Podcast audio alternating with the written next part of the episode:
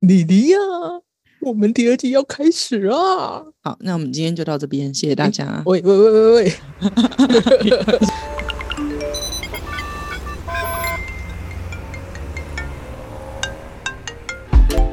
！Hello，这里是大黎。人生的问题就是学习的思考题。哎呦，我们之前消失了那么久，我们是不是要跟我们的听众交代一下我们去了哪里？不就是 麦克风只有两只，然后被借走了吗？对呀、我们麦克风被借去录那个教育敏捷的 podcast。对啦，对啦，因为这个呃，毕竟是一个业余的闲聊嘛，啊，我们还是对是有正事要做。然后上学期呢，就是刚好我们的正职啊，就是那个教育创新团队，他们有在录一个教育敏捷，希望可以从组织管理啊，去加速教育界的一些转型跟发展，所以我们就把麦克风给借出去了，这样子。嗯，没想到一借就是半年。大家有机会的话，不想听闲谈，想有知识性的学习的话，可以去听看看。那我们第二季要开始了。嗯，那第二季的主题是教育聊斋系列，结果还是决定录这个。嗯，反正呢，就是年前有就是问大家想问什么问题，然后结果有一个系列就是希望可以听二十年目睹之怪现状哈。那因为我自己是一个自由讲师啦，所以就是也还蛮常到各间学校去研习什么什么的，所以总是会听到很多奇怪的东西。哎，有的时候真的是人比鬼还要可怕哦。那你你听过最最让你无法理解的教育鬼故事是什么？哎，我觉得你这个问题太大了，太大了是吗？因为那个奇怪哦，要看你觉得嗯是哪一种类型的怪。哦，就是比方说你觉得它不应该在学校发生，然后又分成悬疑类、温馨类，还有那种嗯、呃商务黑幕类诸如此类的，所以要看看你想要聊哪个主题这样。那也太多种类了吧？对啊，嗯，就像我们刚刚讲的，我们在录教育敏捷嘛，就是希望可以加速学校转型的推动。那现在，嗯，教育体制蛮难推进的一个问题，就是老师自己的内部可能还没有更新，可是却又一直被推着要去产出更新的内容，所以有的时候会有点卡卡。嗯嗯，因为新旧老师的观念会不一样，对不对？也不是说新旧老师的观念不一样，而是说你你自己想一下，你读完大学毕业了，你考完师培了，你考上教甄了，然后你就去当老师了。对但是你主要受师培的时候，还是你大学的时候。对然后你从进去教职之后，考上这小子之后，你就未必的再进修跟再真能过。那这不是很可怕吗？哦，就是学校那一套就一直用在身上，你没有更新自己的软体。嗯，你打了一个很好的比喻。哎对对对对，讲到 这个，有一个学校的鬼故事，我一定可以讲，那就是设备。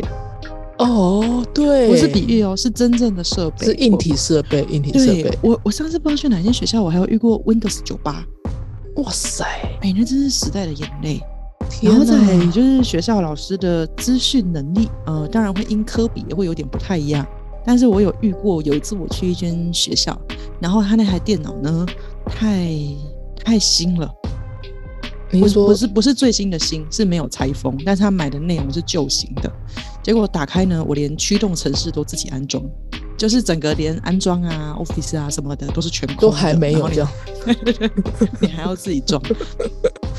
学校其实有很多，他会有一些计划、啊，然后可能这个东西是那个时候买的，然后也没有淘汰，然后不一定有新的钱进来。那甚至有一些呃计划名义上要更新软体跟硬体，但是有全新的教室跟全新的软体，但养蚊子，嗯，就没有人用啊。他只是啊把计划经费给申请下来而已，嗯，然后甚至也没有会用的人，呃，这等一下，就是我买了买了一个新的机器，可是全家没有人用。对对对对对，电子白板刚开始的困境其实也是这样子的。嗯，确实是因为你是新的设备，然后没有人会用，那摆了三五年，它就变旧的设备了，就不会有人去用了。对，然后之所以这个，我觉得有一个很奇怪的地方，就比方说，我今年有个计划，我有一个十万块的经费，我必须在这个学期呢，把这个十万块给消耗掉。嗯，但是很不幸，就是有时候买不到那么多东西，我消耗不完，所以我这学期呢，就大概只能消耗八万块好了，嗯，对吧？那请问你下学期应该有几万可以用？八万，知道为什么吗？那个长官就觉得你这两万块是是是多余的，是用不到的。天哪，你好懂他们哦！可是如果所有的设备都在集中在某一两年一起要更新的话，那一两年的支出就会暴增啊。啊，也有可能。所以很多学校的那个设备是一代一代的，就是你会发现它有一个断代层，就是我可能三五年不更新，然后一更新就更很新。但是上一期的最后一个年度的学生就比较可怜一点点，嗯，他有一个分配上的问题。嗯嗯嗯嗯。基但基本上就是我有十万的预算，可能帮学校购买一些什么东西，那下学期学校没有用到退回来，我可以拨到其他的地方嘛。但就会变成说啊，我觉得你用不到，我就把钱给收起来。那很多的学校他们会为了避免没有办法用完，他们会用各种奇怪的名目想办法把那两万块用完。但这个就有一点涉及那个危险的边缘了，那我们就一下自动消音。一，嗯。对啊，可是可是像这种公务机关，他们用钱不是都要写报告，呃，就是写写这种那种，就是预算表什么的。写预算表又是一个鬼故事。好，各位各位各位，你要知道，你要是很会写预算哦，你可以写的天花乱坠，写到连你妈都认不出来，写到你可能只是买一个非常小的文具，你都可以写成是一种教学的重要的载具，辅助在核实的技能。然后买个几千块的文具这样子。哎，不一定，他不会买文具，他可能会买截然不同的教材。哦，对，然后还有可能，对，把某一个旧的教案或者是出版社给的某一些东西改一改，然后改一改之后呢，就好像变成了一个全新的教案，去得到一个奖项。写的老师也不认为自己会得奖。教案过了之后呢，然后他还会说啊，你看这个东西哈，只要这样随便掰一掰，写一写，看这个奖多么容易呀。啊，就事后讲干话。对，学生也没有喜欢上这样的课。老师也没有喜欢用这个教案，然后却搞得好像嗯这个教案很厉害一样，这也是我觉得非常不舒服的鬼故事。这真的有点鬼。哎，讲到这个我好快乐，怎么回事？有，我有感觉到你的语气逐渐的兴奋。但我但算了算了，我就不要讲太多了，怎么办？我们开播之后，我们的本业就就倒了。那那软体的部分，除了那个学校电脑软体，那。你刚刚说老师们也要去真人，那事实上很多就是就是百姓，就是没有在业界的这些民众，他们会觉得说老师为什么还要在这里？老师当然还要真人啊，嗯，时代一直在变嘛，然后要学的东西也变得越来越多，所以我们现在在做教育的行，我们都会说，嗯，我们在成为一个教育者之前，首先必须是一个好的学习者。所以老师其实是有蛮大的需求，是需要不断在增能的。那你会不会也有老师觉得说，我干嘛还要再去学新的？也是确实有老师很明确的说，我考来这个地方就是准备要退休，不要跟我谈真的。我就算这样上，这个地方的家长很淳朴，他们也不会来抗议什么的。我实在是没有必要再去做什么改进。这会不会把话讲太？自满啊！我我我觉得这是自满吗？还是自负？还是还是有点难说。但你比如说，人各有志，教育好像在很多电影里面，它可能是一个很浪漫的志向。对，但是教育对很多人来说，它也只是职业的一环。对，那你说教师真能造假这件事情，其实很多企业在真能也都是啊。今年也跟那个朋友吃饭，然后呢，朋友的朋友就来了嘛，嗯，然后他就问我在做什么。那每次问我这个时候，我都不知道怎么回答，就是做教育创新团队啊，就什么是做教育创新团队。然后我就说，哦，就是学校的老师，他们有时候会有在真人的需求，我们会提供研习或是一些教材辅具。然后呢，他就非常快的告诉我说，哦，那就是人头公司嘛，what？然后我就大吃一惊，什么叫做人头公司？然后呢，我们的朋友，我们的共同朋友才出来还个价，他就说不是啦，他们不是人头公司啦，他们是做真的。所以有有人做教育是做假的吗？哎，对对对，他们说他们在企业里面，因为政府也会有一些规定，他们要符合很多的规范，所以他们会强制他们的员工啊，也要做某种程度的真能，然后就会有一些公司呢，他们就开设相应的专门的课程。而是这些讲师呢，他可能也不是很会教学，也没有很热衷于教学，而那些员工呢，他也没有很认真的要去做改善，所以就变成了老师假装在教，学员假装在学，然后呢，双双就结案这个场。我们的朋友的朋友还算是一个相对积极且认真的人，所以当他听讲师的发言的时候呢，他就会问问题，然后讲师就会跟他说：“哦，关于这些问题，我们课后再谈。”然后课后呢，讲师就跑掉了。哇，对，所以就是签到表签一签，照片拍一拍，然后就 close 掉？没错，而且呢，怎么讲呢？他的备课内容是有稿的。什什么叫？我的意思是他是照稿念，但是其实他是没有那个专业职能，也没有能力回应学员的。哈，所以他是上台念稿的演员，是这样吗？对，啊，后来我就跟他说，我们是做真的。就我就我觉得时间干嘛浪费？如果我们可以真的好好的做研习，然后在某些时间里面，呃，去为我们现在的职业做更多的真人的话，其实也是一件好事啊。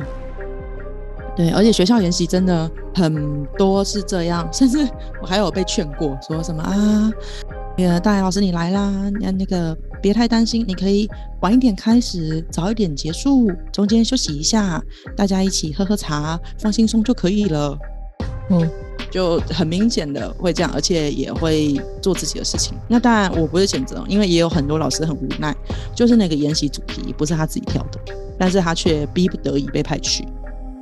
嗯嗯嗯，被派出公差这样子。对，又或者是那个讲师，也可能不如他的预期。嗯嗯，但是却又可以调度跟协商的空间是很少的啦，所以就会变成说啊，呃，有时候也觉得自己很浪费时间。那讲师也有时候会觉得很尴尬，因为我接收到的主题可能也不是这个。嗯，我们的研习场也是有很多鬼故事，但教师是真的有持续在开研习的，无论是官方跟民间都有非常多的单位很认真的去做真人。那有人真的做真人，那当然也有假的做真人了。呵呵呵，叫我们做假的，我们还真做不来呢。我真的是觉得没有必要这样耗费时间，而且那个假的是假的很真，有时候连我都被骗过啊！就有时候看到那些很好的反馈，然后这演戏很棒啊，学到很多啊，很感动啊。嗯嗯。后来最近有亲自参与的伙伴才跟我说，嗯，没有，那个是被强迫要写的。